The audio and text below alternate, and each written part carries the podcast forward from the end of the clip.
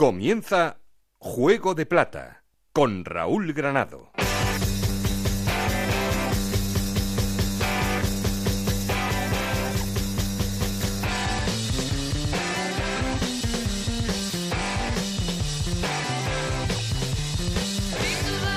¿Qué tal? Muy buenas, bienvenidos al capítulo 38 de Juego de Plata, el podcast de Onda Cero en el que os contamos todo lo que pasa en la Liga 2-3 y en Segunda División B.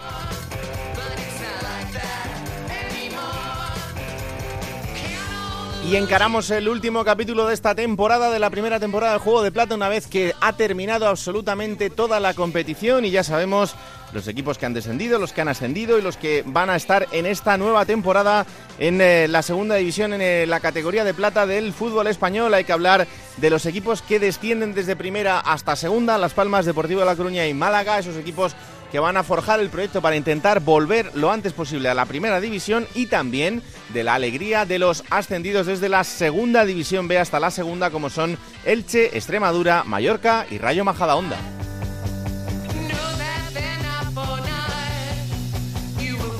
Hay un radioestadio de presentación de entrenadores increíbles porque todos los equipos están forjando sus proyectos de cara a lo que va a ser la próxima temporada, una temporada apasionante en la que, ojo, por ejemplo, ya podemos contaros que hay un dato interesante y es que por primera vez en los últimos 15 años no hay ningún filial en la categoría.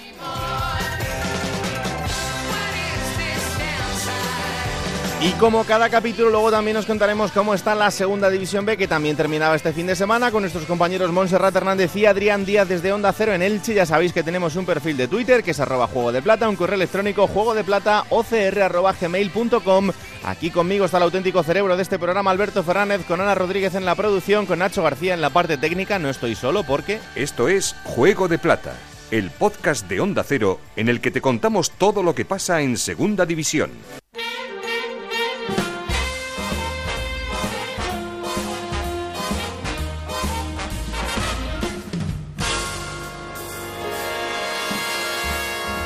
Y con Nacho García hoy más musical que nunca para ambientar este programa, para contaros todo lo que tenemos preparado en este último capítulo de este Juego de Plata, en el que ha sido un placer estar con todos vosotros, pero en el que todavía tenemos muchas cosas que contaros. Tendremos un, verano apasionante por delante en el que van a pasar muchísimas cosas, pero en fin, esto será ya eh, para el primer capítulo de la segunda temporada. Lo que queremos hacer al principio de este programa es contaros cómo van a ser el proyecto de los equipos que han descendido desde la primera división a la segunda equipos muy, muy importantes y que tienen una temporada complicada por delante, aunque eh, imagino que todos intentando buscar la ilusión de su gente para poder acompañarles en esta vuelta a la segunda división. Y vamos a empezar por el Deportivo de La Coruña, así que nos vamos hasta Onda Cero en Coruña. Compañero Alberto Gómez, ¿qué tal? Muy buenas. Hola, ¿qué tal? Buenos días. Pues eh, no sé cómo está el proyecto de Nacho González, el proyecto de un Deportivo de La Coruña que, aunque no lo quería, ha vuelto a la segunda división y ahora se ha convertido en uno de los grandes cocos de la, de la competición. ¿eh?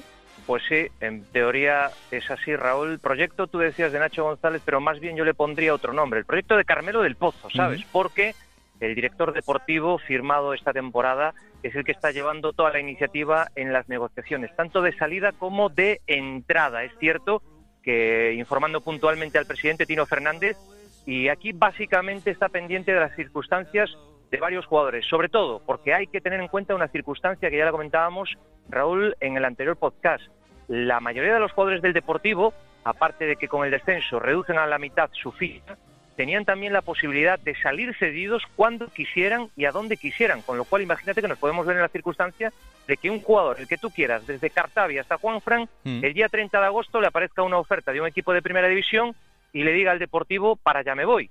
Con lo cual, en eso anda trabajando Carmelo del Pozo, intentar concretar el máximo número de jugadores que puedan tener ya claro su futuro dentro de lo difícil que es a estas alturas de, campeonato y a partir de ahí ir haciendo equipo. Es cierto que ahora mismo, en este momento, Carmelo del Pozo ya tiene amarrado a Pedro Sánchez, del que hablábamos la semana pasada, que había restringido con el Granada.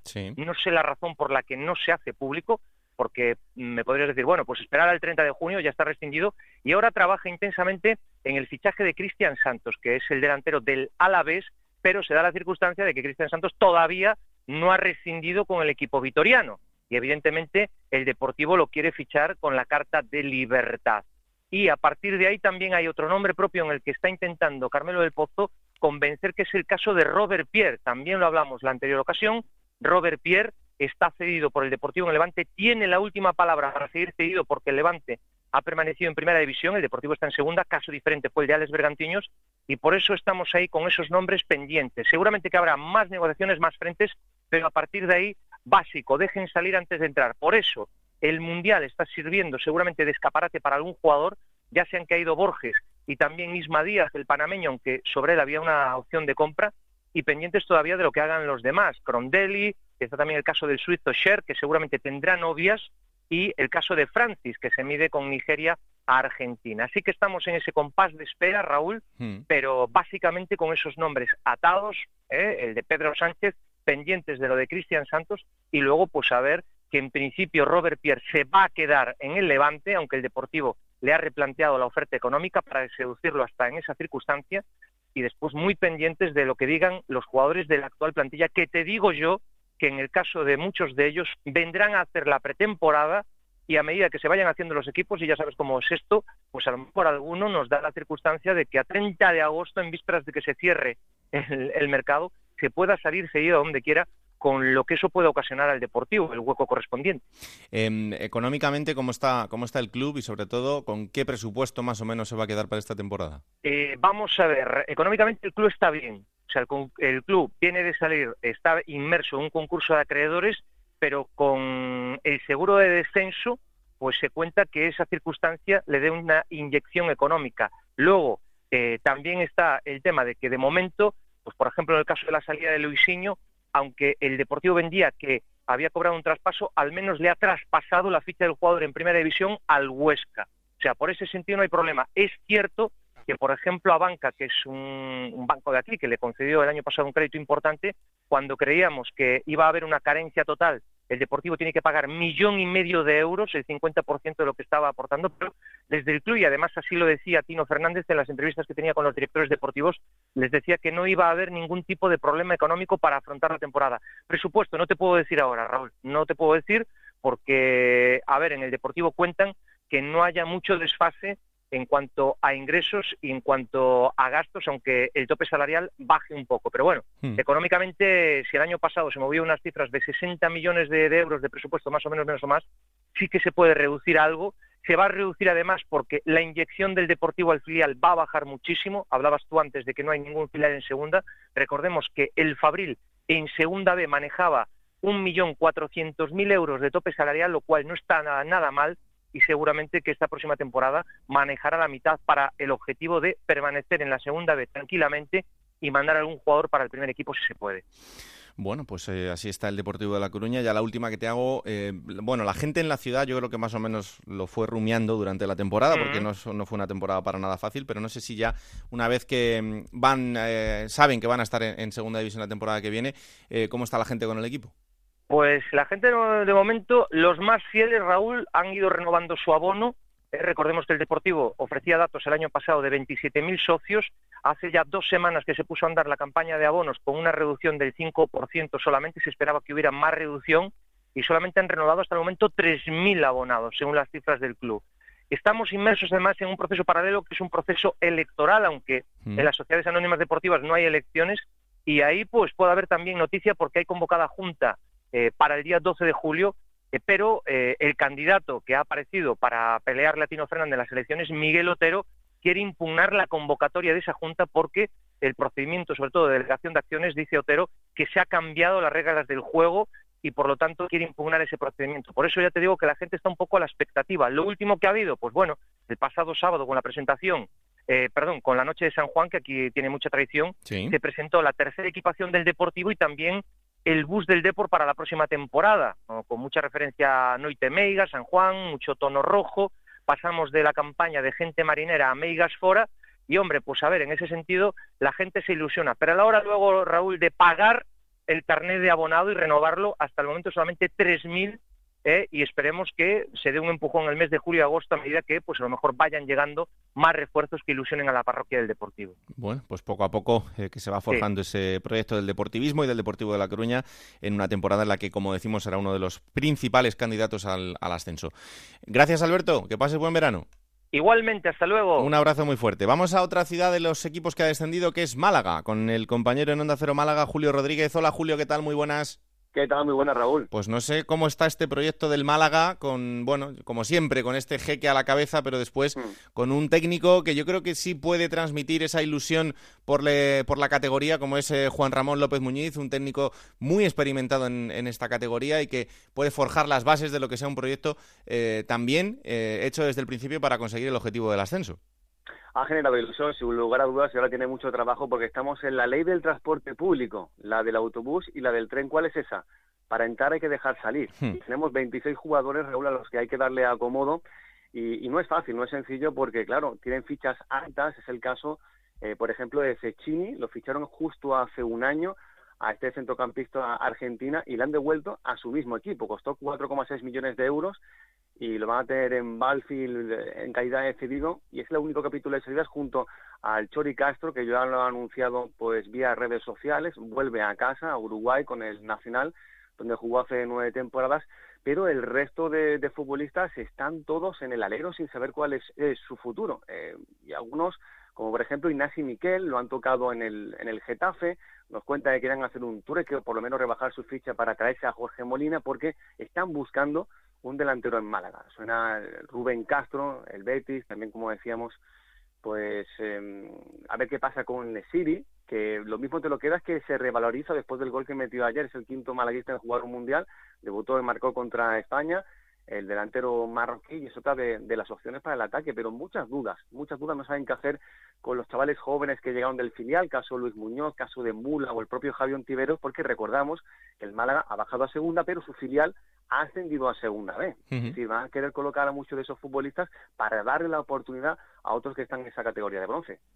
Desde luego que ha sido prácticamente la única buena noticia que ha tenido el Málaga este, este curso, que es ese ascenso del, del Atlético Malagueño a la segunda división B. Un salto importante, pero también, como, como bien decía ahora Julio, pendientes de lo que pase con jugadores que hay en esa plantilla y que podrían ser apetecibles para el primer equipo, pero que evidentemente, eh, si se los quitas al, al, filial, pues lo vas a dejar en una situación eh, complicada una vez que el equipo ha ascendido de, de categoría. Por otro lado, el, la incertidumbre es la misma de siempre. Eh, estamos pendientes de lo que pase con ese famoso juicio del jeque, pero eh, esto hasta Navidad eh, va a mantener al equipo bastante en vilo. Se está dilatando mucho, porque tú piensas que ahora haces una planificación, te traes un cuerpo técnico que bien genera ilusión, Juan Ramón López Muñoz, cuarta etapa, sabes lo que es ascender a muchos equipos y también al Málaga primera división, pero es que todo puede cambiar un plomazo porque Blue Bay eh, tendrá sus propios planes y consigue también eh, llevar a cabo pues eh, ese juicio y ganarlo y tener esa sentencia que sea firme, porque también podría recurrir al TANI y, dilatarlo aún más, ¿no? pese a todo, eh, parece que la, la, gente no se ha echado abajo porque ya son 10.000 los abonados que han renovado su carnet para el próximo año y a cuenta que lo está siguiendo la ilusión por lo menos por tener un reto y el reto es de volver a Málaga donde cree que se merece por ciudad y por respaldo social que es la primera división.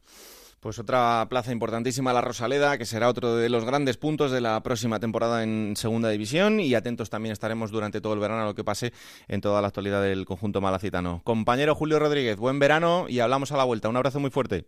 Un abrazo, Raúl. Y el eh, tercer proyecto en estos descensos es el de la Unión Deportiva Las Palmas, así que quiero saludar al compañero del Universo Marca, Jesús Izquierdo. Hola, ¿qué tal, Jesús? Muy buenas. Hola, ¿qué tal? Muy buenas. Pues eh, aquí hablando de estos tres equipos que han descendido de categoría, tres equipos imponentes que el año que viene van a ser los tres o van a partir con esa vitola los tres de, de firmes candidatos al ascenso y en este camino también queremos conocer cómo están Las Palmas.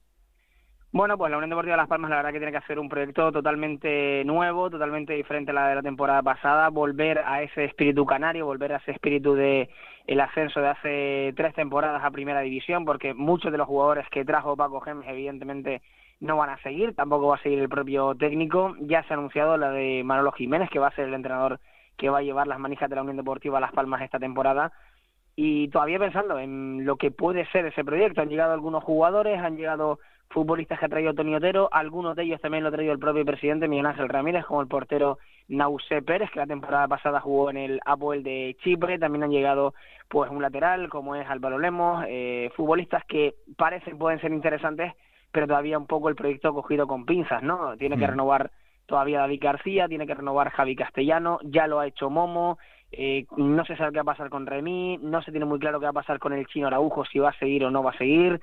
Se está negociando y mucho con Rubén Castro para que sea el delantero. Bueno, muchas incógnitas todavía en este equipo, en esta Unión Deportiva Las Palmas, que a día de hoy no tiene una plantilla todavía sólida, no tiene una plantilla todavía hecha y va a tener que trabajar muchísimo este verano para, para poder planificarla. Mm, eh, Jesús, ¿podemos volver a pensar en una Unión Deportiva Las Palmas eh, canaria, con gente de la casa, con gente de la cantera, de esa cantera que otras veces eh, ha sacado a gente tan importante para ese equipo? No, no porque no hay futbolistas en el filial capaces de eso, no hay ningún Jonathan Viera, no hay ningún Vitolo, no hay ningún Roque Mesa. Quizá va a tener algo de protagonismo Benito, el, el chaval del filial, pero es verdad que el club ha dicho que nueve de ellos van a ser la pretemporada, pero yo dudo que se quede alguno con ficha de, del primer equipo. Se va a intentar fichar jugadores de segunda, jugadores con experiencia, pero es verdad que va a seguir el núcleo canario, Dani Castellano, va a seguir eh, su hermano Javi, eh, Momo, David Simón, David García, pero no van a subir muchos futbolistas del filial. Yo me atrevería a decir que además Benito va a tener ficha, pero tampoco va a tener mucho protagonismo. Mm.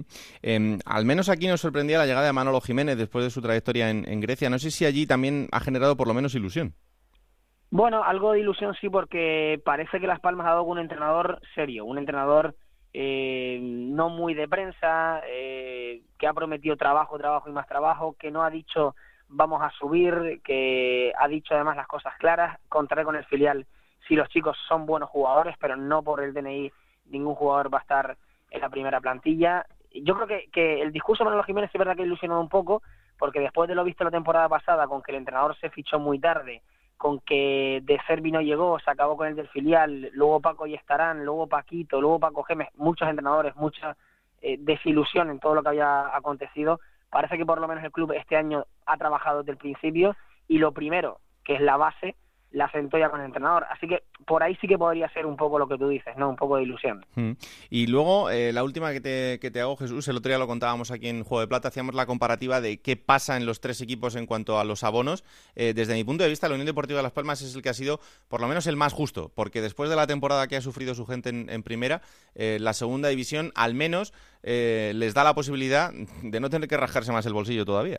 Sí, esta campaña de abonados se presenta en poco más de media hora en el Estadio Gran Canaria, donde se va a intentar apelar un poco también al, al, sentimiento del equipo, pero es verdad que los abonados de la temporada pasada van a renovar el carnet de forma gratuita. Yo creo que es un buen gesto del club, por mucho que muchos eh, quieran criticarlo también como que es una limosna, pero es cierto que el abonado el año pasado no fue barato, el abono eh, fue muy caro, digo, el abonado eh, se hizo socio de la Unión Deportiva con un equipo en el que estaba Roque Mesa, en el que estaba Vitolo, en el que estaba Luis Remín, en el que estaba Kevin Prince Boateng. Hmm. Eh, acabó la temporada con Ezequiel, con Etebo, con Aguirre Garay y, y con Emenique, ¿no? Eh, es lógico que el club también piense un poco en lo que ha hecho mal, ha pedido perdón, ha pedido disculpas el propio presidente y yo creo que es una medida bastante justa y bastante positiva. Eh, no sé cuál va a ser la intención este año de, del equipo, si intentar llegar a los 12, 13, 15 mil aficionados, pero por lo menos los 10.000 del año pasado sí que se va a quedar con ella. Bueno, pues eh, atentos estaremos también a lo que pase por allí, porque como os decimos es otro firme candidato a por lo menos estar en la zona alta de la clasificación, en una segunda que sí este año ha sido complicada, el año que viene tiene pinta de que va a ser absolutamente dramática. Compañero Jesús Izquierdo, un placer haberte tenido por aquí, ¿eh? Un abrazo muy grande. Un abrazo enorme. Pues ahí están los tres equipos que han descendido de primera a segunda división. En Onda Cero, Juego de Plata, con Raúl Granado.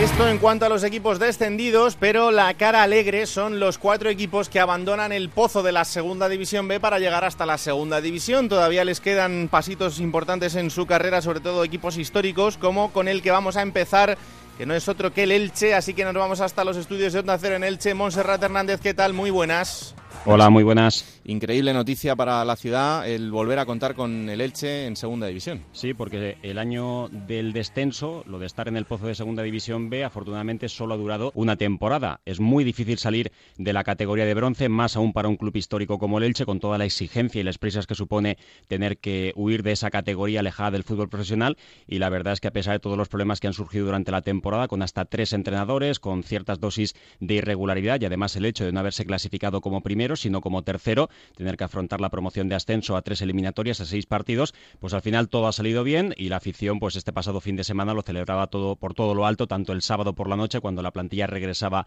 de Villarreal, como también el domingo por la tarde cuando se producía la recepción oficial en el Ayuntamiento de Elche. Y al que vamos a saludar ahora ya imagino que es ídolo, ¿no, Monserrate? Es uno de ellos, es uno de los jugadores más importantes de esta temporada, Benja, que llegaba como fichaje importante tras ser el máximo goleador de toda la segunda B y que además marcaba el gol en el último partido, que daba un poquito de tranquilidad al grupo, aunque al final hubo que sufrir en la parte final del partido. vamos a ver si no le cogemos con mucha resaca. Hola Benja, ¿qué tal? Muy buenas. Muy buenas, ¿qué tal? Eh, ya han pasado unas horas, incluso unos días desde ese ascenso. Eh, no sé si os ha dado tiempo a, digerirlo. Sí, bueno, ahora estamos recuperándonos un poco de, estos dos días de, celebración que, bueno, lo merecía la ocasión, ¿no? Hmm, desde luego que sí. Oye, eh, no sé si en el durante el partido tu gol llegaba muy pronto, pero no sé si en algún momento tuvisteis alguna duda de que esa ventaja que, teníais del 2-0 en la ida en, en, casa se pudiera, se pudiera esfumar después del empate del Villarreal. ¿Hubo nervios o no? Bueno, la verdad es que fue nosotros salimos a la eliminatoria con el objetivo de, de, marcar un gol, porque sabíamos que, si marcábamos el gol, pues se iban a poner las cosas mucho mucho más fáciles y obligábamos a rival a, meter cuatro goles. Sí que es verdad que ellos tuvieron eh, bastantes ocasiones para, para aún así meterse en la eliminatoria, pero bueno, eh, por suerte pues tuvimos el toque de suerte, ¿no? Que, que hace falta muchas veces para, para poder subir de categoría y, y mira, de nuestro lado. ¿Y ese gol, eh, cuando viste que entraba la pelota, qué pensaste? Bueno, pues te lo puedes imaginar, ¿no? Eh, llevas eh, toda la temporada trabajando, entrenando, pasando momentos duros, como bien ha dicho Monserrate, con la con la con el fracaso de, los, de los otros dos entrenadores y, y bueno, el, el, ver que, que, se, que se cumple el objetivo y, y que después de una temporada dura pues conseguirlo pues es una explosión de, alegría. Aunque para ti no era una sorpresa, porque tú ya sabías que ibas a marcar, lo habías soñado, se lo habías contado a Monserrate, o sea que tú, tú ya ibas preparado para eso.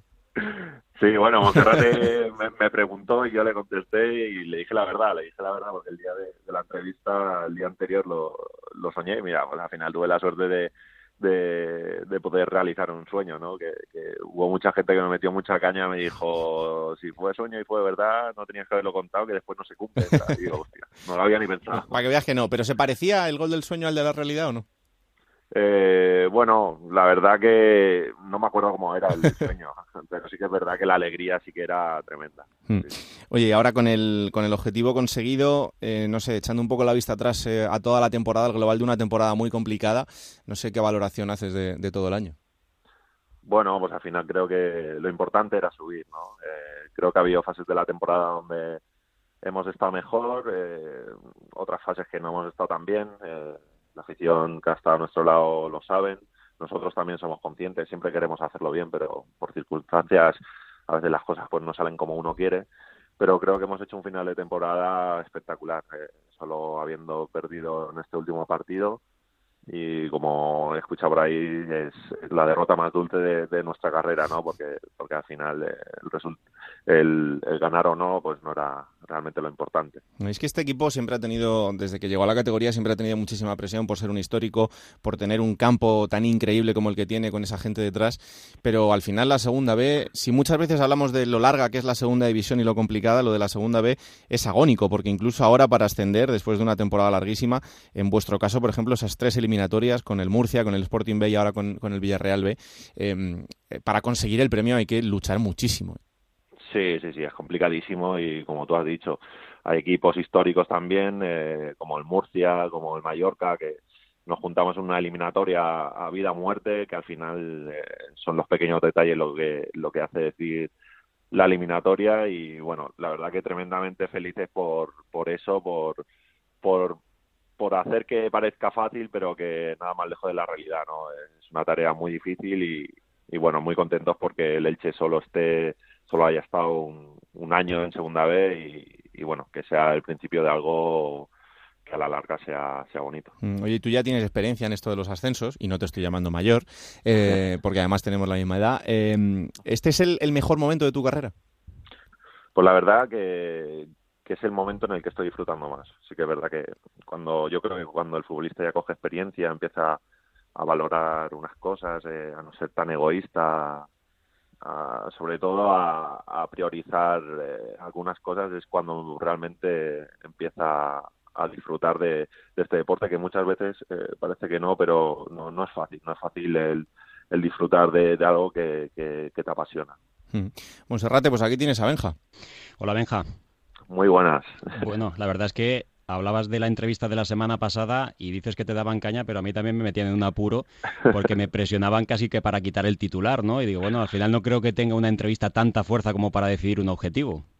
Bueno, bueno, porque también se había hablado mucho durante la semana de que, de que lo prioritario también era el grupo y yo también se lo dije al jefe de prensa que, bueno, no, me gustan eh, al final los titulares que hablen de uno mismo, sino que se hable más de, de grupal. Bueno, la verdad es que si hubiese salido mal no lo hubiésemos cargado a la espalda, si ha salido bien, algo de mérito tendremos también, ¿no? Sí, ahora, que, Habrá que repartir, repartir eh, lo positivo. Oye, Benja, eh, Benja hemos hablado eh, durante toda la temporada de lo que sucedió la pasada campaña con la Cultural y Deportiva Leonesa y la verdad es que no terminamos de explicarnos cómo después de haber marcado 26 goles, de haber sido el héroe de ese equipo y ahora conociéndote ya no solo en lo deportivo sino en lo personal, cómo la cultural pudo deshacerse de ti, porque ahora mismo Pacheta, si tuviese que decir a dos o tres jugadores con los que cuentas seguro para el próximo curso, uno de ellos es Benja. Está súper contento con tu rendimiento, muy contento con tu comportamiento en el vestuario y la verdad es que no deja de sorprender que siendo tan así la pasada temporada, pues eh, la cultural se deshiciese de tus servicios. Bueno, al final son decisiones que, que toma un club o un entrenador o un cuerpo técnico y yo ahí tampoco me puedo meter. Yo la verdad que no sé lo que va a pasar en las próximas semanas o el año que viene. Eh, ahora estoy muy centrado en, disfrutar, en, gozar toda esta temporada que ha sido durísima, sobre todo mentalmente. Eh, yo ya lo he dicho, que me encantaría seguir en el club, que, estoy muy, muy feliz aquí y ojalá no sea un año más, sino que sean muchos más y, bueno, veremos a ver qué pasa. Lo del año pasado, bueno, eh, lo tuve que atrás, ¿no? Sí, lo tuve que respetar y bueno, pues mira, si, si el año pasado me hubiera quedado en León, pues no hubiera vivido el momento que he vivido este año en Elche y mira, la verdad que hay que buscar siempre el lado bueno de las cosas. Y además ahora os habéis cruzado en el camino porque el Elche sube y mm. desgraciadamente la cultural baja. Eh, por cierto, eh, ahora mismo son 21 jugadores de la plantilla los que tienen contrato en vigor para la próxima temporada. Eh, este pasado lunes se producía ya la primera reunión pensando en el futuro entre el director deportivo Jorge Cordero y el entrenador Pacheta y parece que la primera línea que se quiere seguir es dar continuidad al bloque de jugadores que han conseguido el ascenso. Esto no suele ser muy habitual porque casi siempre se piensa en revolucionar una plantilla. Hay quien también considera que el salto de categoría es muy importante y que sería conveniente reforzar bastante el equipo. Y no sé cómo ves tú, pues eso, ¿no? Lo de mantener el grupo, dar continuidad al entrenador, al grueso de jugadores que habéis conseguido el objetivo de dar el salto a segunda división y si crees que eh, con estos miembros más lo que pueda llegar, el Elche puede hacer una buena temporada en segunda. Hombre, pues yo personalmente creo que es una, una gran noticia para, para nosotros. Eh, ya dejando aparte de que sea un buen grupo en lo personal o en lo profesional, sino pues pensando en, eh, en que subir es muy difícil y sería un premio para, para todos los jugadores que, que, hemos conseguido esta faceta. Eh, ¿Que se necesitan refuerzos? Pues por supuesto que sí, porque al final la segunda división se hace larguísima y bueno, eh, yo creo que será una plantilla de 25 jugadores pues competitivos con, con ilusión, pero bueno, hay mil ejemplos de, equipos de segunda B que, que, suben a segunda A y hacen pequeños retoques y de repente pues hacen un temporadón y vienen con la inercia y, y ojalá sea ese pues nuestro ejemplo también, ¿no? Pues Benja, que desde luego que ha sido un placer tenerte aquí en el programa, que disfrutes de unas merecidas vacaciones, que después de una temporada tan agónica como esta, seguro que las vas a disfrutar a tope y que es un placer recibiros el año que viene en la categoría para que la disfrutéis y hagáis disfrutar a esa gente que es una de las grandes aficiones que tendremos la suerte de poder disfrutar el año que viene en la segunda división española. Así que nada, a cargar pilas, ¿eh? que os esperamos fuertes. Muy bien, bien, no fallo. un abrazo muy fuerte. Chao, chao. Ahí está Benja Martínez, el jugador del Elche, eh, Monserrate. ¿Qué supone para la ciudad el ascenso?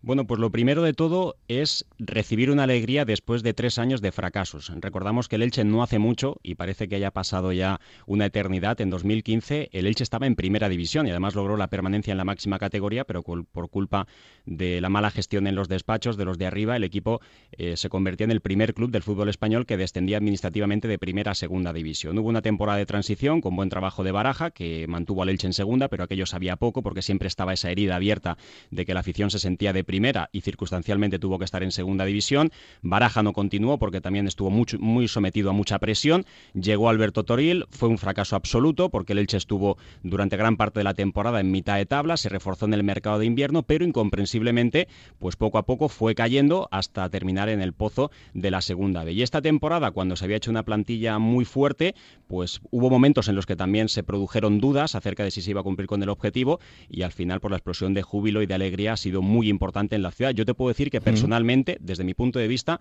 yo he celebrado y disfrutado más este ascenso a segunda que el del año 2013 a primera división. Y fíjate lo que te digo, porque hacía un cuarto de siglo, 25 años, que el Elche no ascendía a primera. Quizá porque aquel año se veía venir desde hace tiempo, ¿no? Que con el Elche de los récords, con Fran Escribá y aquel elenco de futbolistas, pues más o menos se veía hecho. Y esta temporada, no sé si por haber sido en una final a doble partido, pues la verdad es que se ha disfrutado mucho y creo que hay muchos aficionados pues, que han recuperado la ilusión ahora por el equipo. Veremos qué plantilla se hace cómo va la campaña de abonos y ya hay gente pues que se atreve incluso a decir que hay que optar al ascenso a primera división, algo que parece un poquito precipitado, mejor será ir paso a paso.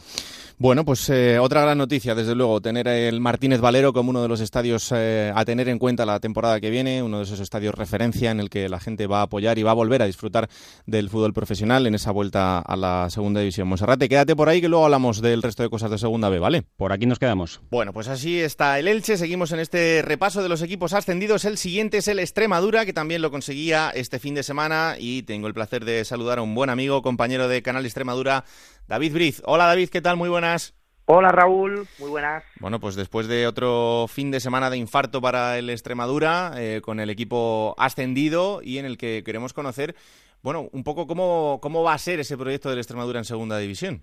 Bueno, pues la verdad es que aquí en Almendralejo todavía siguen los ecos de esa fiesta que se produjo en el día de ayer, con todo Almendralejo, con toda Extremadura volcada con esa ascenso. Hacía 15 años que ningún equipo extremeño estaba en el fútbol profesional en segunda división. Hmm. Y hoy la verdad es que es un día en el que ya se empieza a plantear esa nueva temporada en, en segunda. Hay un representante ahora mismo de la Extremadura que ha llegado a eso de las 9 de la mañana a la sede de la liga para empezar a debatir, bueno, pues qué, qué debe afrontar el Extremadura, qué cambios debe afrontar de cara a la nueva temporada en, en segunda división y a partir de ahí empezar a, trabajar. Mucho trabajo por delante, el futuro de muchos jugadores está en el aire, lo que está claro es que no le va a faltar apoyo, que no le va a faltar masa social y también lo que mm, más o menos se intuye es una revolución y, y un cambio importante a nivel de club, ¿no? Una profesionalización importante. de Extremadura eh, bueno, pues es un club que llevaba dos temporadas solo en Segunda B, que venía de la tercera, que venía del barro y evidentemente pues eh, esta ascenso a Segunda División va a suponer una profesionalización en todos los sentidos y, un crecimiento exponencial importante del fútbol extremeño y en particular del Extremadura Unión Deportiva. Mm, eh, ¿Tú crees que ahora sí se apostará por Juan Sabas después de que haya sido el héroe de este equipo en una temporada súper complicada y después de que bueno se le rescindiese apenas al inicio de la temporada? Yo creo que sí, yo creo que, no hay problema. Eh, Sabas confesó después del partido de Cartagena que él tiene contrato, que espera cumplirlo, que desea continuar en el Extremadura. La verdad es que hay consenso en torno a su figura, tanto en, en lo que es la plantilla, en lo que es la afición. Eh, en el club se está contento con, con el trabajo que ha hecho con, con este ascenso y yo creo que eh, si no hay sorpresa de, de, última hora, Juan Sabas va a comandar al Extremadura en segunda división. Va a ser una aventura para él porque él como sabes, dirigió al Sanz en tercera, eh, dirigió al Extremadura en segunda de la pasada temporada, lo ha dirigido este año y para él va a ser una nueva aventura, ¿no? Comandar a un equipo en segunda división, evidentemente está muy ilusionado y todo lo que no fuera que Juan Sabas dirija al Extremadura el año que viene sería una sorpresa. Mm, eh, sobre todo lo que necesita ese equipo, David, eh, es forjar un proyecto y, tener tranquilidad, ¿no? Porque es, yo creo que justo lo que le ha faltado, a pesar del, del, buen resultado de esta temporada, lo que le ha faltado durante todo el año. Sí, la verdad es que ha sido un año extraño, ¿no? Lo hablábamos con los jugadores después del ascenso, ¿no? Ahora todo es feliz, eh, el último mes especialmente, el Extremadura ha acabado como un tiro la temporada, pero el año ha sido muy duro. Ya desde el principio se impuso esa exigencia de que había que ser campeones. Eh, yo creo que ha, habido demasiada presión, presión que, no se ha sabido del todo llevar. Eh, a prácticamente a tres, cuatro jornadas del final el equipo incluso estaba fuera del playoff, a última hora se mete y después de todo como ha sido el año, yo creo que este ascenso pues marca un poco ese camino en el futuro, ¿no? De, un poco de tranquilidad, de asentar el proyecto y sobre todo de que el equipo se haga fuerte en segunda división, que, que, es el principal objetivo siempre de los equipos que ascienden, ¿no? Que esto no sea flor de un día, que esto se mantenga y que de Extremadura pues pueda poco a poco ir forjando un proyecto para, bueno, quién sabe si en un futuro, eh, bueno, pues afrontar ¿por qué no? Un, crecimiento aún mayor y, llegar incluso a la primera división. Mm. Pues compañero David Canal Extremadura, que nadie le pierda la pista porque tiene siempre la mejor información de todos los equipos extremeños y el año que viene, por supuesto, que podrá disfrutar también del Extremadura en segunda división. Que me alegro especialmente por ti, amigo, y a pasar buen verano, ¿vale? Muchas gracias, lo sé, Raúl. Y nada, muchas gracias por, por, contar con nosotros. Un abrazo. Un abrazo enorme. Ahí está, el Extremadura, otro de esos equipos que ha conseguido el ascenso a Segunda División. Y hay que hablar también de otro histórico, del Mallorca, que poco a poco está intentando volver también a la categoría que merece, que es la primera, pero de momento el año que viene va a competir en Segunda División, que ya es un paso importante. Compañero Mallorca, Paco Muñoz, ¿qué tal? Muy buenas. ¿Qué tal? Buenas, pues así es, la ilusión de recuperar la primera división, donde estuvo el Mallorca 16 años consecutivos antes de descender a segunda y posteriormente a segunda B. Y vamos a ver, porque hay muchas dudas tras el ascenso. Ahora mismo en plantilla 33 futbolistas, se han fichado a tres jugadores que proceden de la segunda división B, la mayoría de ellos, salvo Dani Rodríguez, que llega procedente del Albacete. Buena Casa lo hace del Baracaldo en segunda B y Mollita pues de Lécija y también eh, a falta de confirmación eh, Stoikov, como le llaman a, la futbolista, pues también procede de la segunda división B. Bueno, mm, ahora mismo hay una reunión estos días en Arizona con los propietarios americanos, con Robert Salve, en la cual está el consejero delegado Maeta Molango e incluso el entrenador que también ha viajado, Vicente Moreno, porque el límite salarial es el principal obstáculo para confeccionar una plantilla con fichajes de garantías. Hay que dar salida a jugadores al tener 33 en plantilla y vamos a ver cómo se desarrollan los acontecimientos. Mm, institucionalmente estamos en una situación más tranquila que en los últimos años. Sí, eh, la propiedad americana, pues en su momento se hizo cargo de la deuda, mm, llevó a cabo una ampliación de capital, se apostó muy fuerte en la segunda división B, hasta el punto de que jugadores que ahora quizás no entran en los planes del entrenador tienen contratos de larga duración, porque si no hubiese sido así no, no hubiesen aceptado venir al Mallorca a la segunda división B. Y ese es el principal problema. Se ha conseguido el objetivo, pero ahora hay que poner en marcha la operación salida y, veremos cómo acaba, porque claro, son contratos importantes y, los clubs que están interesados en estos futbolistas no quieren hacerse cargo de, de unas eh, fichas que son elevadas para la segunda división B, porque la mayoría tienen ofertas de segunda B. Mm, ahí está el problema. Mm, la, la isla de la afición está expectante y, bueno, el mensaje después de los últimos años es no lanzar las campanas al vuelo, ir con tranquilidad, pero la afición quiere escuchar que el objetivo es la primera división. Hmm. Y por eso te pregunto, por la afición, no sé eh, si la ilusión ha vuelto un poco a la isla después de este pequeño paso y si el año que viene vamos a ver un Somos también importante y que sea una caldera para el equipo.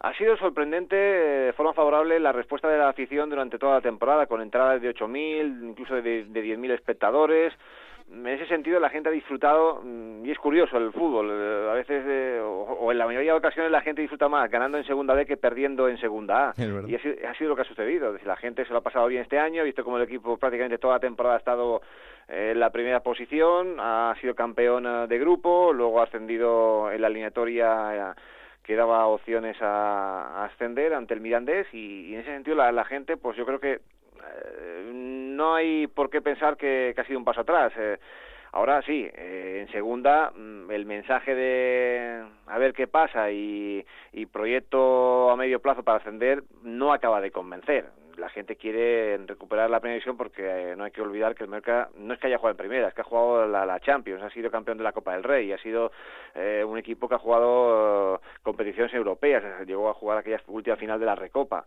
bueno, pues eso no se olvida y, la gente quiere la primera división. El mensaje de a ver qué sucede y hay que ir con tranquilidad, bueno, se respeta, pero yo creo que si no empiezan a ganar partidos, habrá nervios. Bueno, pues eh, de momento lo que sí tenemos claro, por lo menos en Onda Cero, es que es un placer volver a tenerte tan cerca y cada vez más cerca de esa categoría. Así que el año que viene te daremos un poquito la tabarra por aquí en el programa. Pasa buen verano, Paco. Muchas gracias. Un placer. Un abrazo muy enorme. El cuarto equipo que ha conseguido ascender de categoría es el Rayo Majadahonda, un equipo súper modesto de los 80 equipos que estaban en Segunda División B.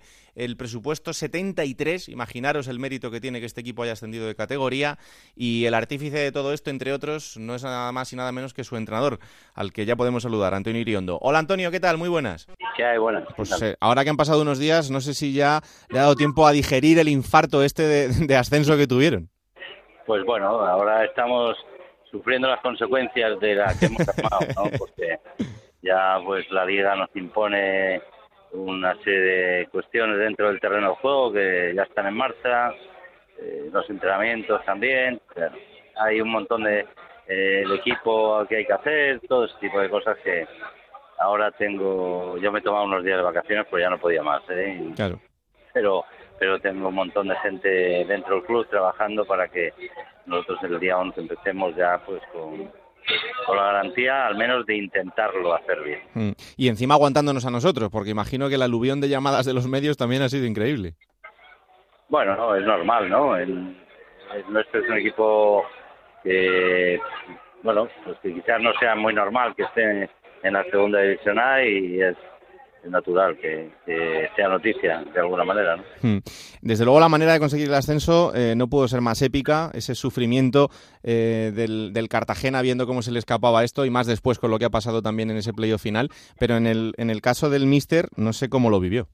Bueno, pues la verdad es que ha sido uno de los partidos más emocionantes que hemos podido vivir, ¿no? Porque es que es que si lo diseñas de esta manera es imposible que alguien se le pueda imaginar porque ganar el minuto 97 en un, un ascenso segunda en un fuera de banda que además no lo metemos nosotros esto es, es ya rizado el rizo o sea yo de verdad que en ese momento te pones muy contento muy alegre y ves las caras eh, por contra del Cartagena que tenía el partido ganado a falta de 10 segundos y joder, esto del fútbol algunas veces es muy duro para unos y, y una alegría indescriptible para otros, que fue en nuestro caso. ¿no? Mm, desde luego, en, lo personal no sé lo que ha significado este ascenso, porque usted lleva toda la vida dedicada, dedicada a los banquillos, eh, ha visto esto de, todos los colores y de todas maneras posibles.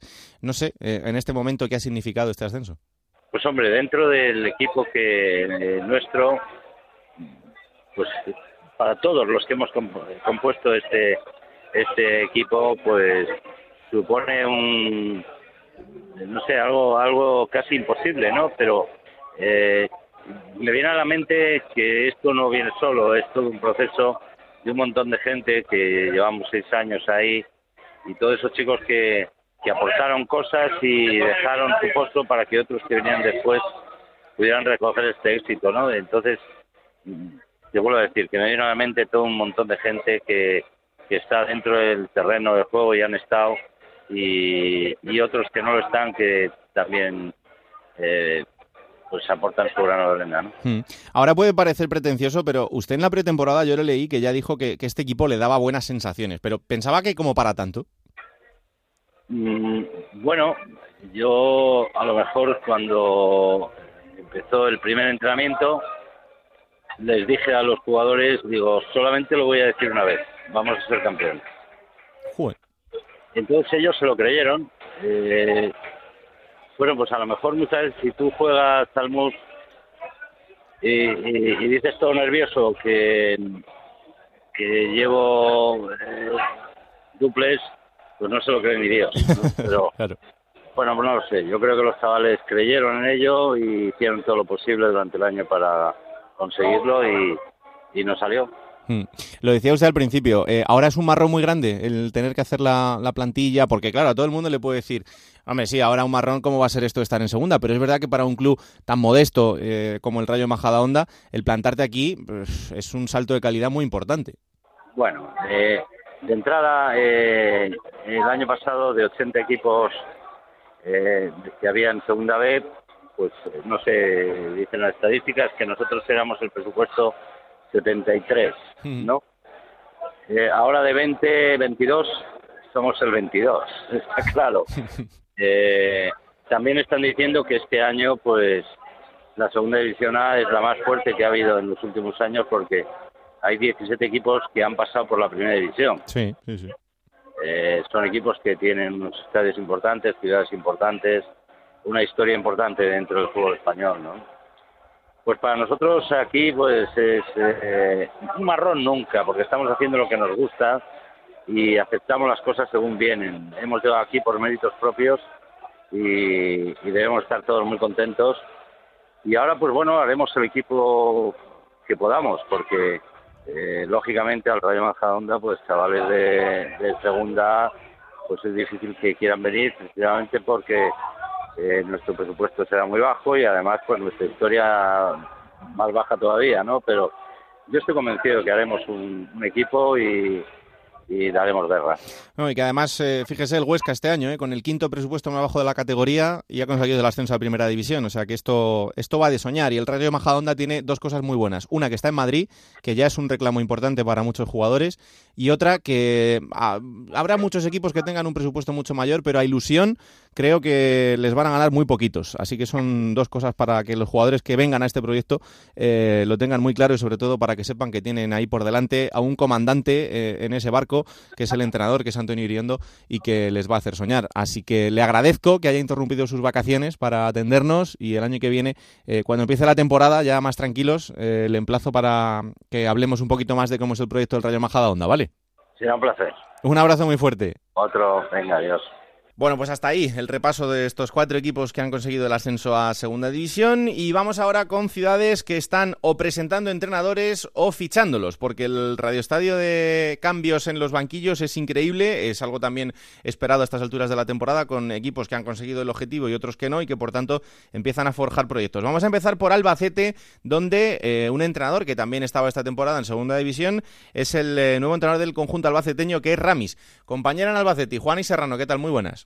Muy buenas compañeros, pues sí, Ramis ha sido presentado en esta semana en la que por fin el Albacete ha desvelado pues eh, o ha puesto nombre a uno de los capítulos que más venía exigiendo la, la afición desde que se confirmaba que, que Enrique Martínez iba a continuar. Fueron muchos los nombres que de los que se habló, sonó López Garay, también sonó el venezolano Farias, este, mm, bueno, no contaba con el beneplácito de, de gran parte de la afición, y todo hace pensar que tampoco cumplía con muchos requisitos que exige la federación y finalmente pues Ramis eh, ha sido el elegido para encabezar un proyecto nuevo en el Albacete Balompié de continuación en segunda división pero con muchas caras nuevas porque son muchos los jugadores que están abandonando la disciplina albaceteña y, y otros tantos que tienen que llegar.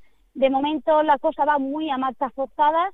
Ahora ya imaginamos que con la llegada de Ramis pues todo empieza ya a fluir de otra manera porque era lo, lo imprescindible, ¿no? Tener un, una cabeza visible en el proyecto para ya encauzarlo. De momento lo único que sabemos es que el día 11 de julio el Albacete Balompié se pondrá el traje de faena, comenzará esa pretemporada y veremos eh, quiénes están en ese momento en la plantilla. Eh, también en estos días conocíamos que Gafur, el defensa, eh, se marchaba también eh, de las filas del Albacete y bueno, pues aunque hay algunas eh, confirmaciones ya cerradas, pero falta todavía mucho que hacer en el Albacete Balompié a expensas ahora de lo que decida Ramis, por supuesto. Pues mucho trabajo por delante y también el buen recuerdo de Enrique Martín Monreal, aunque con un final de temporada que quizá empañó un poquito ese sí. grandísimo trabajo que había hecho el técnico desde su llegada a Albacete, cambiándole el aire y el paso al, al equipo, pero en fin, con un final de temporada, como decimos, bastante complicado. Gracias, Juani. Un saludo, compañero. Un abrazo muy fuerte. Vamos también hasta Almería porque allí va a seguir, en este caso, Fran Fernández. Compañero en Almería, Juan Antonio Manzano, ¿qué tal? Muy buenas. Hola, ¿qué tal? Muy buenas. Pues eh, sí, va a continuar Fran Fernández, o eso se supone, y te explico. Esta, este mediodía el Almería lo ha presentado ya de forma oficial, la ampliación o la renovación del contrato del técnico que llevará al equipo rojiblanco en las últimas seis semanas eh, para conseguir esa permanencia en la categoría.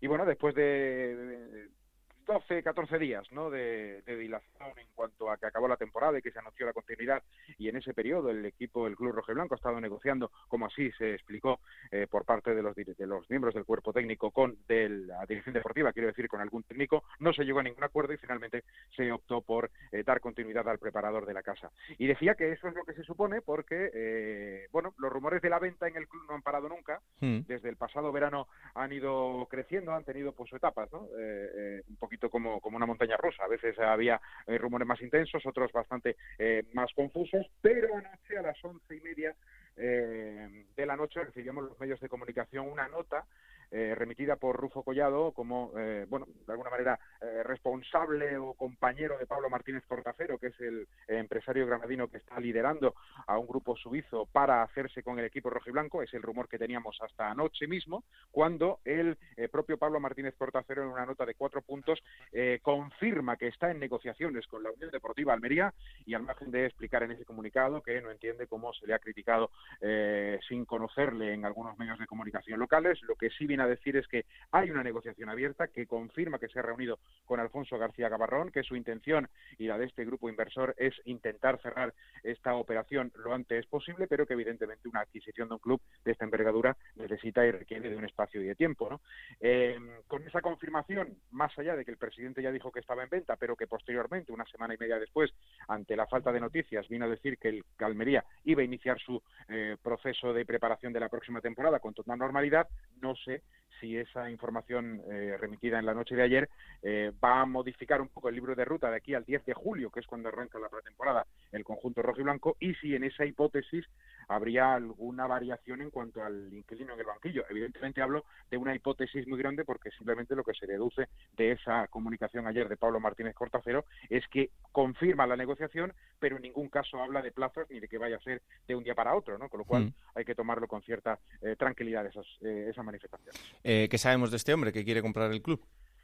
Pues en realidad poco. un hombre que bueno, estuvo ligado de alguna manera en el fútbol activo en Granada, porque es un empresario granadino que ha sido directivo de uno de los eh, clubes, eh, bueno, pues, de, la provincia de la capital granadina, eh, pero poco más. Me dicen que él como persona y como eh, capacidad económica propia no tiene demasiado para, para poder eh, convertirse en, propietario de la Unión Deportiva Almería.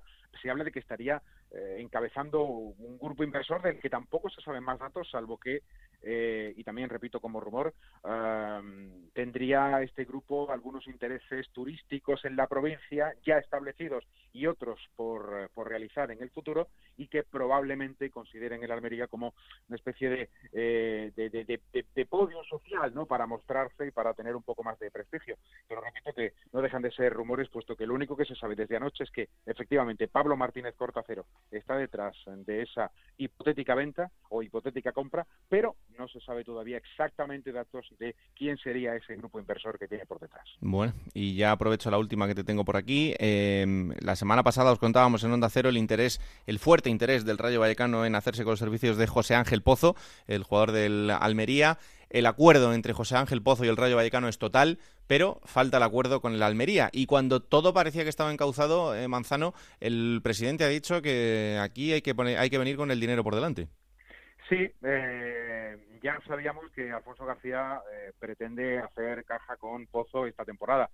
el tema económico en el Almería es todo una incógnita, pero como el propio presidente dijo la pasada semana, eh, aunque no le gusta hablar de cantidades, sí se descolgó con que el precio de José Ángel Pozo para su libertad era entre dos millones y dos millones y medio de euros.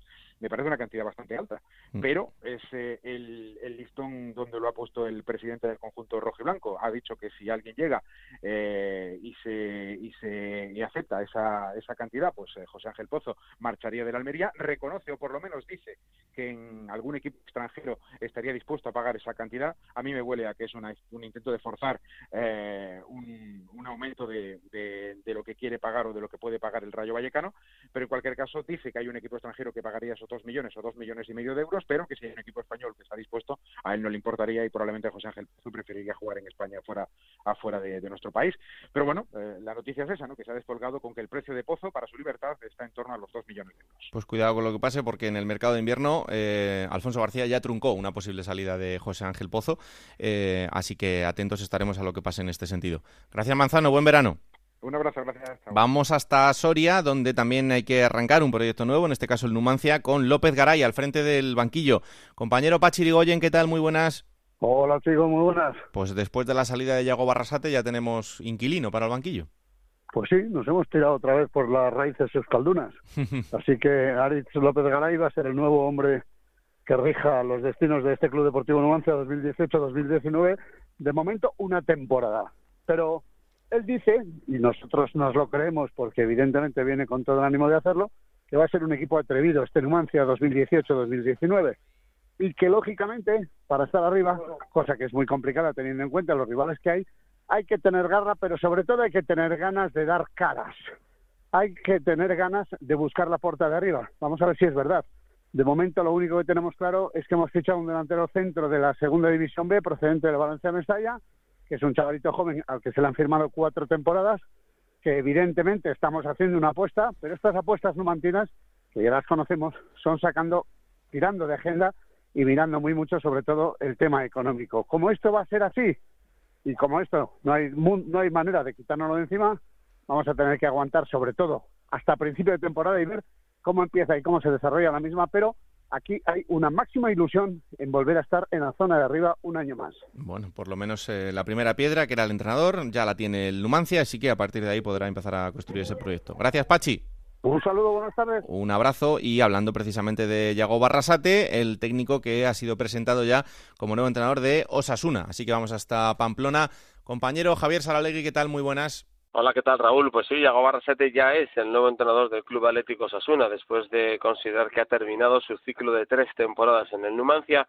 Agradecido al Club Rojillo por haber respetado los tiempos, por haber esperado a reunirse con él a que terminara la temporada con el Numancia, que que muy cerquita estuvo, pues eso, de llegar incluso a la, a la primera división y con muchas ganas de, venir a trabajar a un club que conoce y que le pilla cerca pues en muchos sentidos, ¿no? Habiendo entrado a la Real Sociedad, siendo el del País Vasco, bueno, como curiosidad casi la mujer de Bichor Alquiza está casado con, con una pamplonesa, conocen Osasuna, conocen Tajonar, conocen la idiosincrasia de este club, que la verdad es que es lo que dicen siempre todos los entrenadores que vienen, es decir, tampoco hay nada nuevo en este discurso, más allá de que sí que evidentemente pues es un hombre cercano a, Osasuna, ¿no? Va a contar con la cantera, que creemos que es uno de los elementos que ha causado la desconexión del público con el equipo y que su vez ha sido el criterio fundamental para destituir a Diego Martínez, la desconexión entre grada y equipo y evidentemente el deseo de volver a recuperar esa conexión. Pero si no sabemos cómo es difícil, ¿no? si no sabemos por qué ha desconectado la afición, es difícil que vuelva a conectar. Pensamos que uno de los elementos ese es el,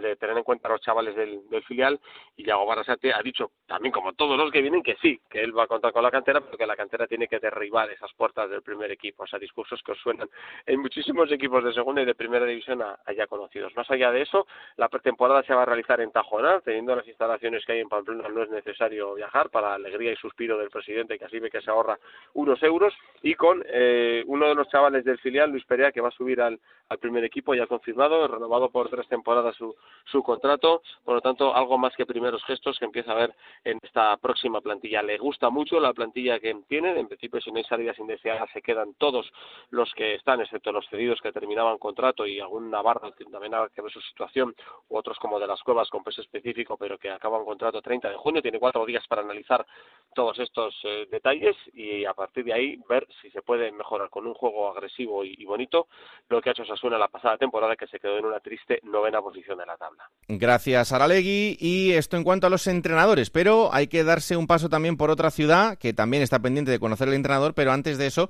eh, hay que hablar de que uno de los jugadores o quizá el jugador más importante de la plantilla va a salir cedido, no es otro que Córdoba y Sergi Guardiola. Compañero Antonio David Jiménez, ¿qué tal? Muy buenas. Hola, muy buenas, así es. Sergi Guardiola que la próxima temporada estará en el Getafe en modalidad de cedido.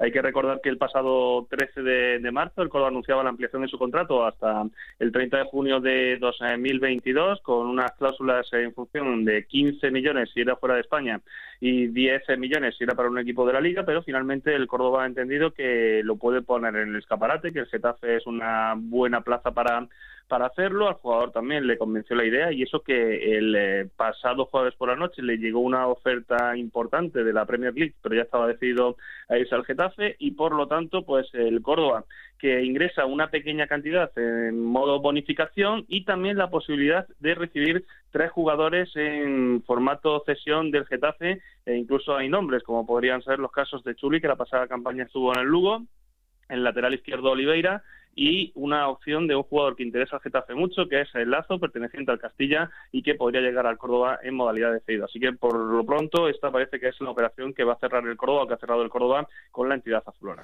Eh, luego hay una acción de compra para la temporada que viene, ¿no?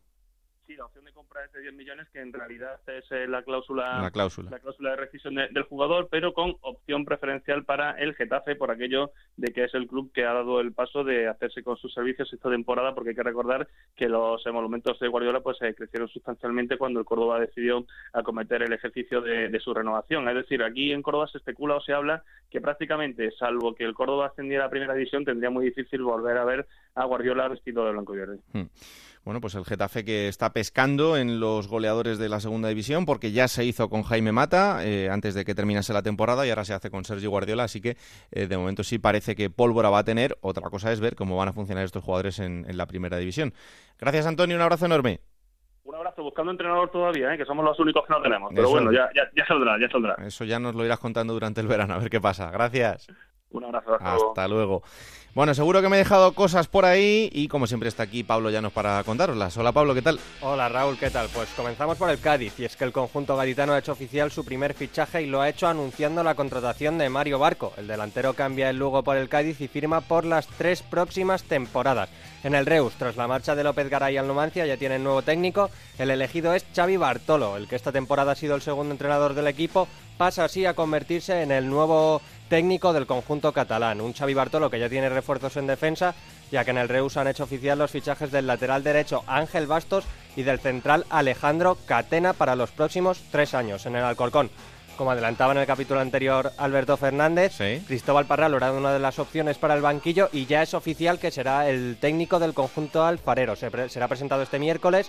El entrenador andaluz firma por una temporada y ha confirmado que lo acompañarán su segundo Javier Manjarín y el preparador físico Luis Fandiño. Además, contarte que en el Alcorcón ya han hecho oficial uno de los partidos que jugarán en esta pretemporada el 28 de julio contra el Alavés. Y después de los fichajes, una marcha, la de Manolo Salvador del Granada. El que ha sido el director deportivo esta campaña ha rescindido su contrato con el conjunto nazarí. Desde el club le han querido agradecer el trabajo realizado y le han deseado suerte para el futuro.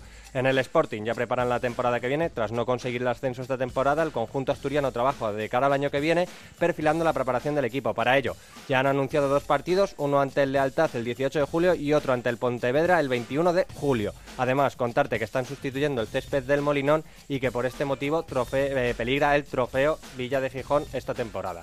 Y una última, para terminar, de árbitros, Sí. que hay ascensos y descensos de cara a la temporada que viene. Es verdad. El Comité Técnico de Árbitros ha hecho oficial los ascensos a Primera División de Eduardo Pietro Iglesias, Guillermo Cuadra Fernández y Adrián Cordero Vega. También han confirmado el descenso a segunda del tinerfeño Daniel Trujillo Suárez.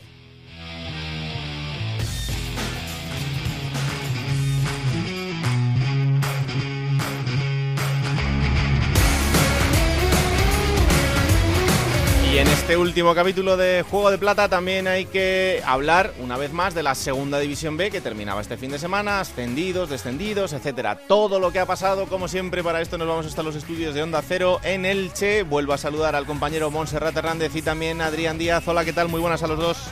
¿Qué tal? Un saludo, Raúl. Hola, muy buenas, Raúl. Bueno, pues eh, hablábamos del Elche, hablábamos de esos equipos que conseguían ascender de categoría, Monserrate, pero eh, la cara amarga del fin de semana eh, está en Cartagena y en Villarreal, empezando por el partido de esa eliminatoria entre Cartagena y, y Extremadura que terminaba con el ascenso del conjunto extremeño. Así es, eh, podemos hablar de la gran decepción de las dos finales que se disputaban por el ascenso a Segunda División, porque el Villarreal B pues también aspiraba a jugar en la categoría de plata, pero ahí evidentemente todas las miradas están centradas en la primera plantilla, en Primera División, hubiese sido un regalo lo de jugar en la categoría de plata, eso sí con un gran equipo como es el filial castellonense, pero la gran decepción estaba en Cartagena, eh, en el campo de Cartagonova, donde el domingo por la tarde pues, se disputaba esa final contra el Extremadura, un Cartagena que recordemos había sido el líder casi indiscutible del grupo cuarto de la Segunda División B, que se plantaba como uno de los grandes favoritos, que se quedó unos segundos en el cruce de campeones de regresar a la categoría de plata contra el Rayo Majadahonda con aquel tanto en propia puerta de Michel Zabaco, el error también del guardameta Y bueno, pues logró remontar el equipo de Alberto Monteagudo en la segunda eliminatoria con mucho sufrimiento ante el Celta B y en la final pues se medía una Extremadura que había sido el cuarto de ese grupo cuarto, no había hecho una temporada a la altura de sus exigencias ni de su presupuesto y la verdad es que el Cartagena llegó muy justo a este último duelo, fue inferior tanto en la ida como en la vuelta, 1-0 en el primer compromiso disputado en el Francisco de la Era con el tanto de José Antonio Pardo que a la postre fue el que valió porque con el 0-0 de la vuelta el Extremadura regresaba o mejor dicho por primera vez jugaba eh, o ascendía a segunda división, porque es mm. un equipo que ha tenido una refundación. Y bueno, pues eh, la enorme decepción en Cartagena también con esa impotencia de Rubén Cruz y de Chavero, con unas entradas totalmente antideportivas que deben ser sancionadas. Eran expulsados por durísimas entradas aquí que Márquez, que se rompía la clavícula, Enrique Gallego, que se marchaba con una brecha en la tibia de la pierna izquierda. Y al final Cartagena pues puso el peor broche posible una temporada que en la liga regular había sido sensacional, pero que en el playoff pues, fue prácticamente desastrosa.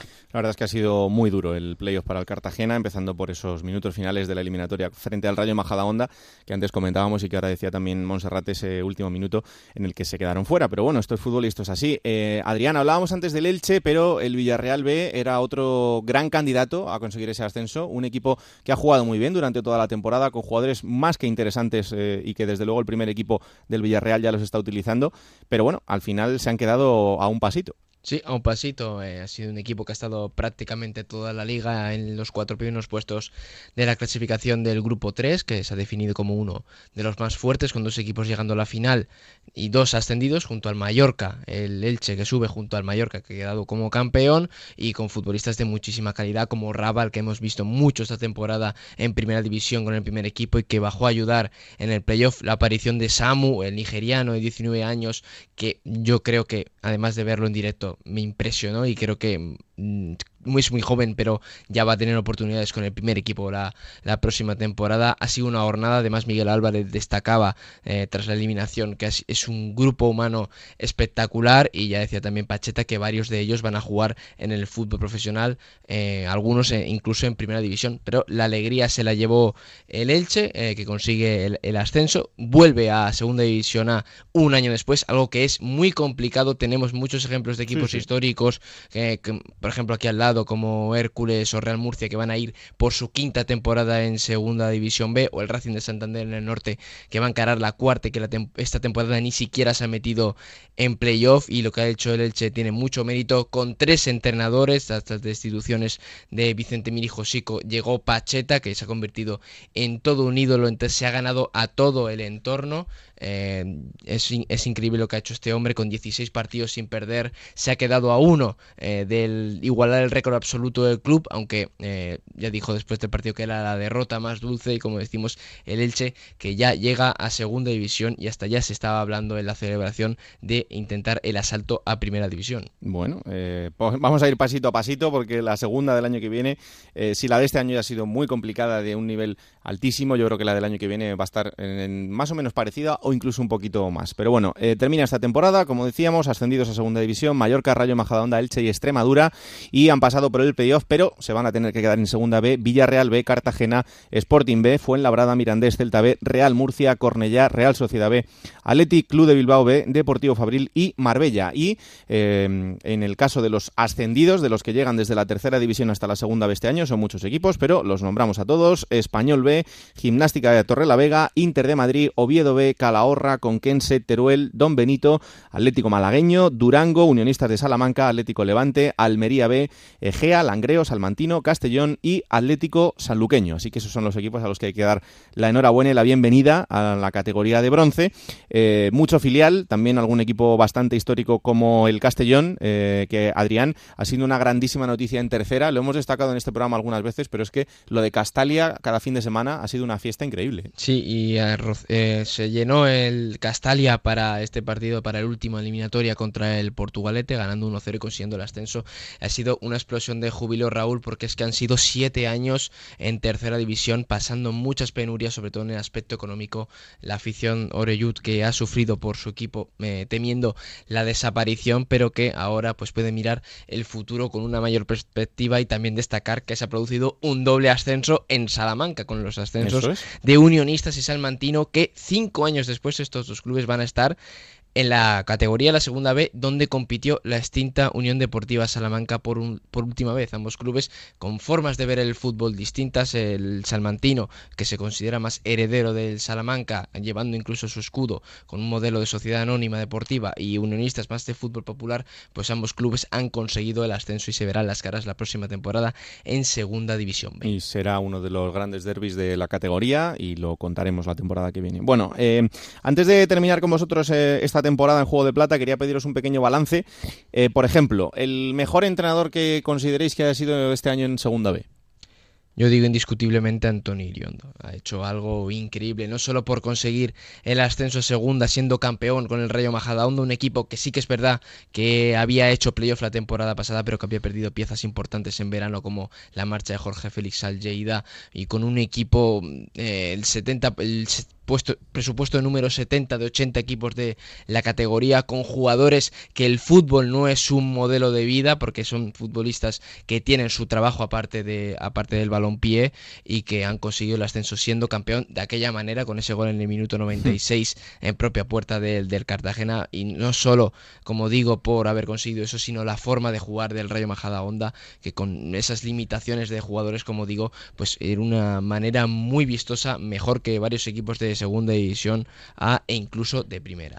Yo me voy al otro polo. Eh, hablaba Adrián de Antonio Iriondo. Yo me voy a ir a dos entrenadores que han actuado como revulsivos y que igualmente han conseguido el ascenso a segunda división. Por un lado, Pacheta en el Elche disputó el equipo con él las últimas 11 eh, jornadas de liga sin caer derrotado y en el playoff prácticamente hacía casi una promoción de ascenso perfecta. Eh, ganaba cinco partidos y el último partido, el último encuentro ante el Villarreal B lo perdía, pero le valía para ascender. Pacheta, que va a renovar y que es un ídolo, y el otro es Juan Sabas. Es curioso porque comenzaba la temporada con el Extremadura o iba a comenzarla y fue destituido. Han pasado cinco entrenadores y al final Juan Sabas cogió al grupo antes de terminar la liga regular, lo clasificó en una situación de dinámica clara descendente para el conjunto extremeño, lo metía como cuarto y ha hecho una gran eh, promoción de ascenso, un playoff magnífico y ha conseguido pues ese éxito de ascender a, la categoría de plata. Juan Sabas, Monserrate, que hay que recordar que fue destituido en la pretemporada. O sea, es algo, es algo tremendo y con tantos cambios de entrenador en Extremadura, pues supo dar con la tecla.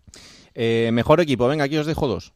Adrián. Yo voy a tirar otra vez, lo siento. Lo voy a tirar por Rayo Majadahonda y Mallorca. Sé que es la lógica porque han sido los equipos campeones, pero yo creo que el Mallorca, aunque era el gran favorito junto al Elche para ser campeón del grupo 3, ha llevado una dinámica muy buena, muy regular. Sí que tuvo un pequeño bache que podía hacer temer el liderato, pero es que en el grupo 3 ha llegado a tener hasta 13 puntos de ventaja, lo cual es una barbaridad. Y luego en la eliminatoria de campeones pues se deshizo, se deshizo un equipo eh, potente, también otro recién descendido como era en Mirandés, el conjunto dirigido por Vicente Moreno en Mallorca, le doy como uno de los mejores equipos y también me tengo que quedar en este caso con el Rayo Majadahonda por todo lo que ha hecho. Yo creo que aquí eh, para mí lo lógico sería dar como una de las mejores plantillas la del Elche, que como recién descendido y por nombres estaba llamada a ser una de las mejores, pero también quiero eh, poner en mayúsculas el nombre del Rápido de Bouzas, que fue mm. una de las sorpresas, pese a que no se metió en la promoción de ascenso, uno de los equipos más humildes y que ha estado a un paso de meterse entre los cuatro primeros, llevando la temporada muy bien, también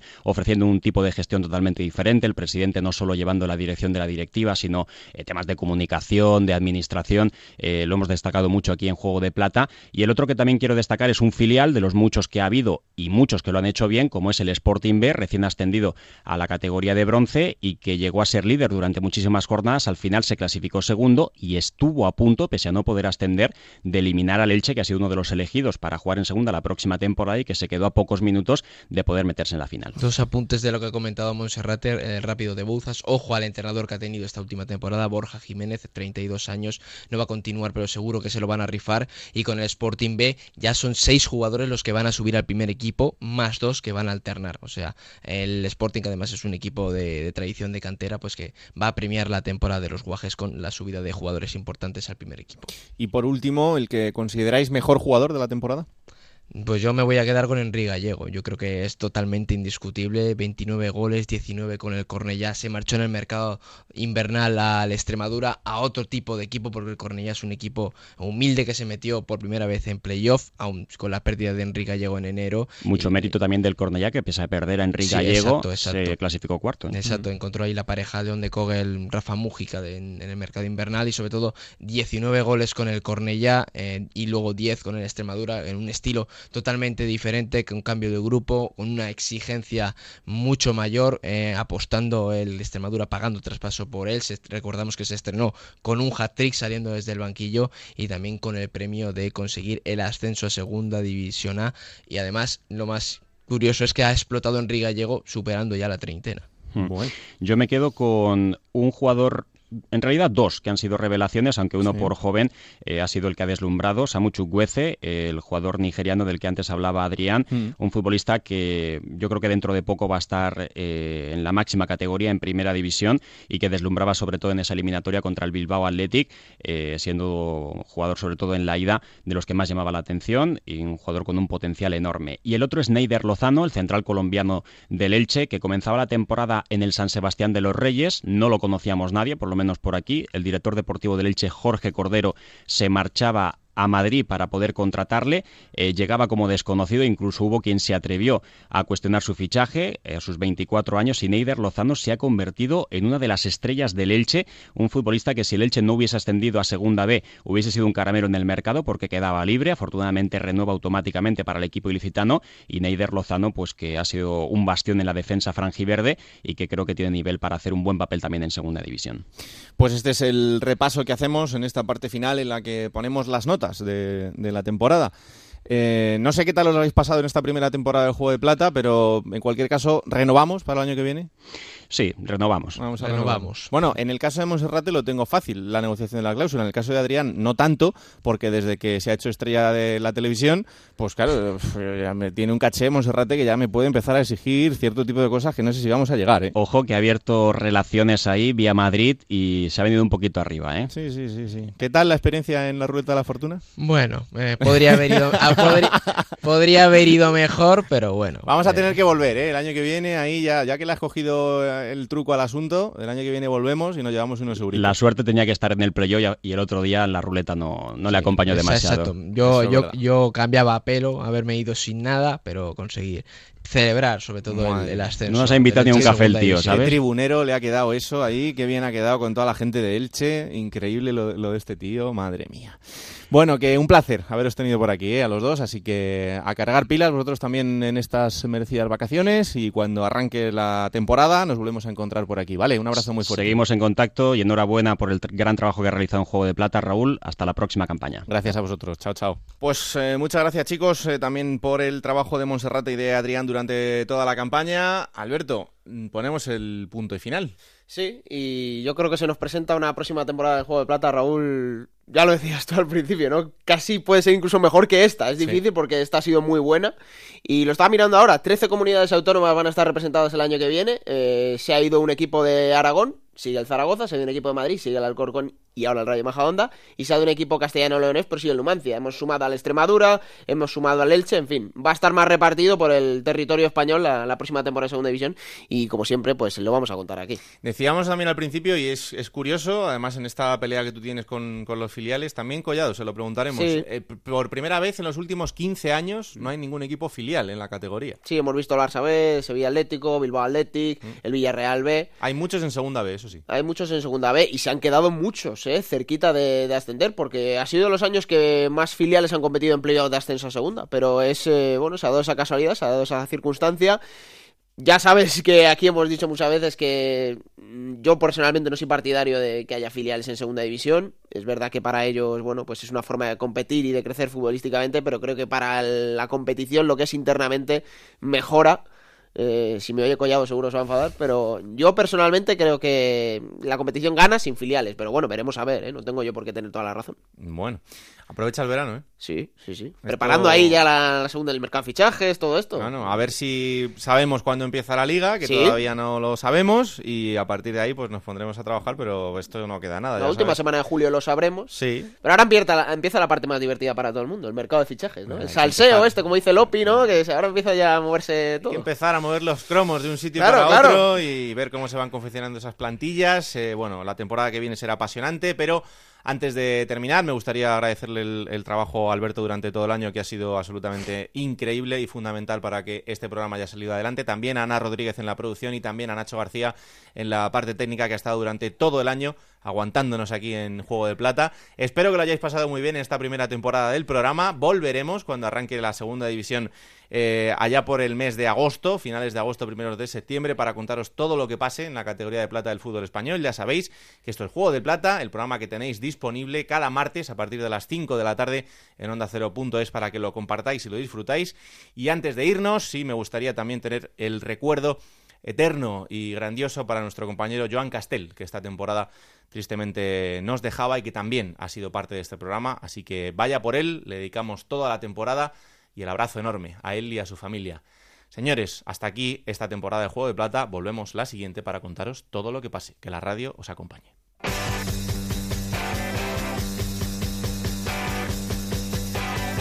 Raúl Granado, Alberto Fernández, Ana Rodríguez. Juego de Plata.